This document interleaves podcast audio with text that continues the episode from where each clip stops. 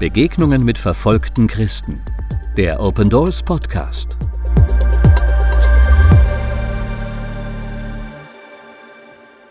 Ein religiöser Fundamentalist ist unterwegs nach Damaskus.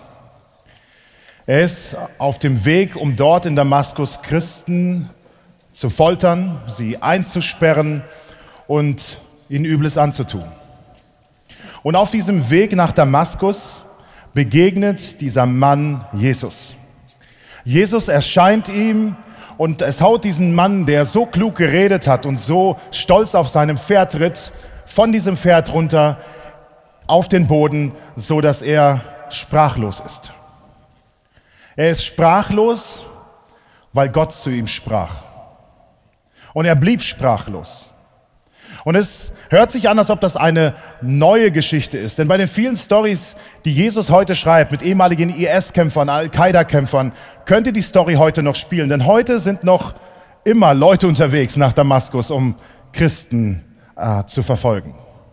Das könnte eine aktuelle Story sein, aber das ist eine sehr alte Story. Eine Story, die uns fast an den Anfang bringt zu der Frage, warum werden Christen eigentlich verfolgt? Hast du dir schon mal diese Frage gestellt, warum werden Christen eigentlich verfolgt? Sie sind friedliche, ehrliche, gute Leute. Sie segnen ihr Land, segnen ihre Machthaber. Also warum verfolgen? Es ist doch total unlogisch, dass man so etwas tut. Hast du dich schon mal gefragt, warum Menschen mit übelster Gewalt gegen Christen vorgehen, dass Eltern bereit sind, ihre Kinder zu opfern, also sie umzubringen, weil sie einen anderen Glauben haben? Warum Regierungen viel Geld ausgeben, um Agenten zu beschäftigen, um gegen Christen vorzugehen. Riesige Apparate dafür geschaffen werden. Wieso wurden in den letzten Monaten mehr als 114 Pastoren im Iran verhaftet? Weshalb werden jeden Tag statistisch mindestens zwei Mädchen entführt, äh, zwangsverheiratet und zum Islam gezwungen? Warum passiert das? Warum passieren gerade zu Ostern jedes Jahr immer wieder Anschläge. Jetzt in Sri Lanka, früher in Ägypten. Und auch in Deutschland sind die Christen ein bisschen zwiegespalten bei diesem Thema, denn sie wissen nicht, wie sie sich damit verhalten sollen mit diesem Thema Islam. Und sie haben Furcht vor dem Islam. Aber was ist, wenn ich dir sage, nicht wir haben Angst vor dem Islam oder sollten Angst vor dem Islam haben, sondern der Islam fürchtet sich vor uns? Hast du dir das schon mal so vor Augen geführt? Der Islam fürchtet sich vor den Christen. Denn sie haben Angst vor unserer Identität. Denn die Antwort liegt genau darin. Und die Antwort liegt in den ersten Kapiteln in Kolosser. Es ist ein Brief, den der Mann geschrieben hat, der damals als Terrorist unterwegs ist nach Damaskus. Und dieser Mann schreibt wunderbare Verse. Und ich habe euch da etwas mitgebracht, was das so ein bisschen verdeutlichen soll.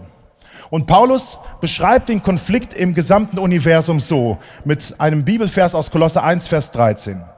Denn er hat uns aus der Gewalt, oder man kann es auch anders übersetzen, mit aus dem Reich oder der Autorität oder dem System der Finsternis befreit. Das heißt, es gibt ein Reich der Finsternis.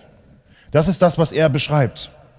Und dann steht dort, es gibt noch ein Reich was er regiert, was Jesus regiert. Und es ist Gottes Reich. Und diese zwei Reiche, sie, sie verstehen sich nicht. Denn in diesem Reich regiert Christus. Er ist der Inhalt dieses Reiches. Und du, du wirst hineingeboren in dieses Reich. Du kannst eigentlich gar nichts dafür. Du wirst hineingeboren in dieses Reich, du oder ich. Und es gibt noch einen anderen Text, der dort später drin steht, wo drin steht, dass wir ganz weit weg von Gott sind und dass wir in einer feindlichen Haltung ihm gegenüber leben. Und dass wir verurteilt werden durch all das Böse, was in uns ist. Und das ist Sünde. Das ist das, was in dir lebt. Und du bist Teil von diesem Reich der Finsternis. So simpel ist es. Doch dann passiert etwas. An Ostern etwas, was Auswirkungen hat auf das ganze Universum. Es ist etwas, was alles bis dahin Dagewesene komplett auf den Kopf stellt. Denn wir lesen dort in Kolosser 1, 19 und 20. Kolosser 1, 19 und 20, einen gigantischen Text. Und in diesem Text steht, ja, Gott hat beschlossen, mit der ganzen Fülle seines Wesens in ihm zu wohnen. Okay? Ich zeige euch das nochmal. In ihm ist Jesus gemeint. Und Gott hat gesagt, ich komprimiere mich mit all dem, was ich bin und werde in ihm wohnen. Okay? Also Gott in Christus. Ja, Gott hat beschlossen, mit der ganzen Fülle seines Wesens in ihm zu wohnen und durch ihn das ganze Universum mit sich zu versöhnen. Weiter steht dort, dass dadurch, dass Christus am Kreuz sein Blut vergossen hat, hat Gott Frieden geschaffen. Hat Gott Frieden geschaffen und die Versöhnung durch Christus, durch Christus umfasst alles, was auf der Erde und alles, was im Himmel ist. Das ist das, was Jesus getan hat. Das ist das, was dort am Kreuz geschah. Das war die Heldentat.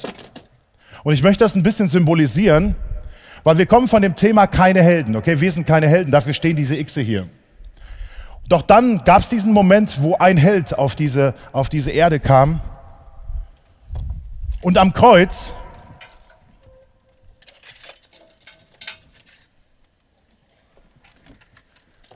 zum Helden wurde. Für meine und deine Schuld. Das ist das, was dort am Kreuz passiert ist. Das ist das, was die Geschichte verändert. Denn die Definition im Deutschen von Held ist, dass es jemanden beschreibt, der durch große und kühne Taten besonders im Kampf hervorgestochen ist. Der von edler Abkunft ist und der sich mit Unerschrockenheit und Mut einer schweren Aufgabe stellt. Das ist ein Held. Leute, ich kann Held wegnehmen und ich kann Jesus da reinschreiben, denn das beschreibt Jesus. Er hat die größte Heldentat vollbracht, die wir uns vorstellen können. Er hat nicht nur uns versöhnt, er hat das Universum mit sich versöhnt. Und das, was er für uns gemacht hat,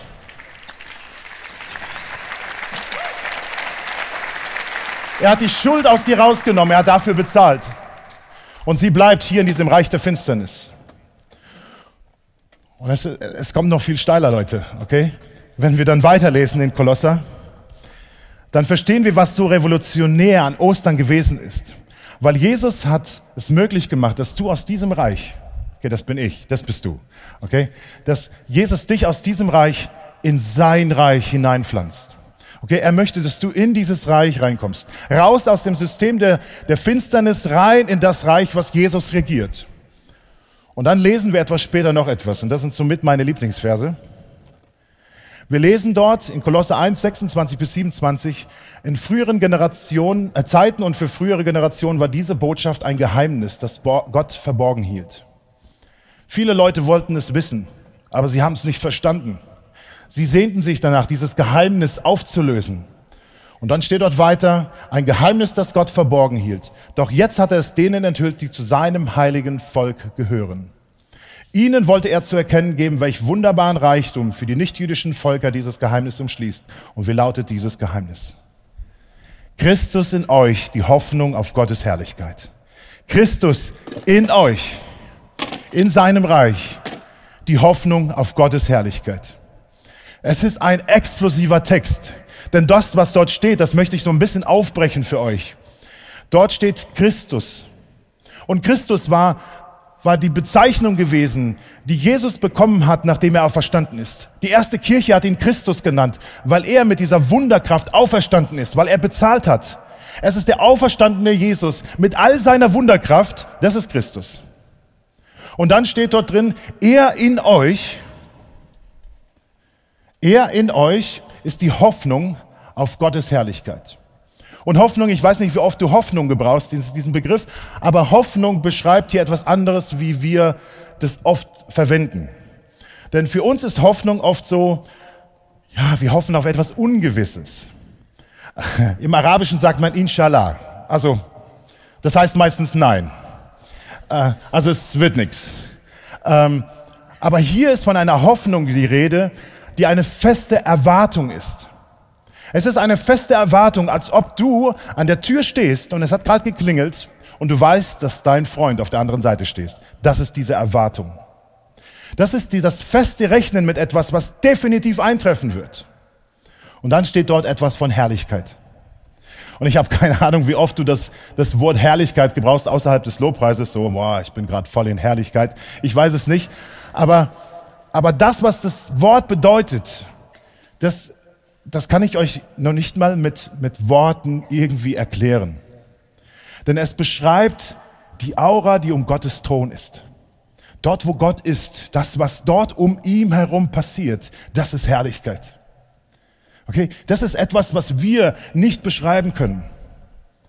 Eine, meine Kinderstundenlehrerin, sie ist vor kurzem verstorben und sie hatte eine Nahtoderfahrung. Und sie hat etwas erlebt, sie hat etwas gesehen, als sie, nachdem, äh, bis sie zurückgeholt wurde. Und man hat, und, und ihr Gesicht war verändert, sie hat gestrahlt und man hat sie gefragt, was hast du denn gesehen? Und sie sagt, ja, ich möchte es, ich möchte es euch erzählen. Warte, warte, ich finde keine Worte dafür. Das ist das, was hier mit Herrlichkeit übersetzt ist, okay? Das ist das, was dieser Text aussagt.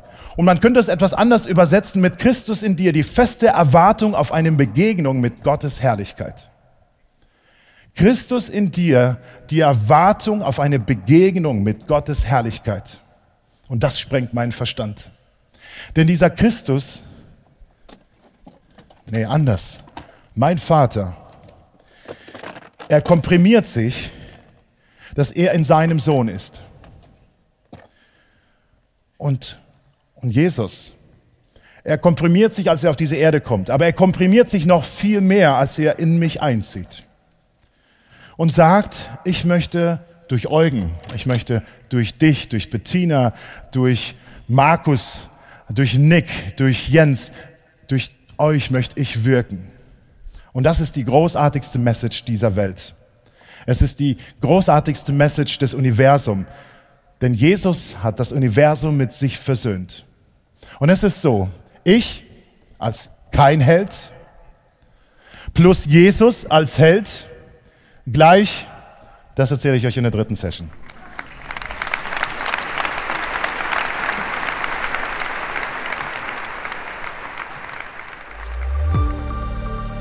Besuchen Sie unsere Website www.opendoors.de und erfahren Sie, wie Sie verfolgten Christen helfen können.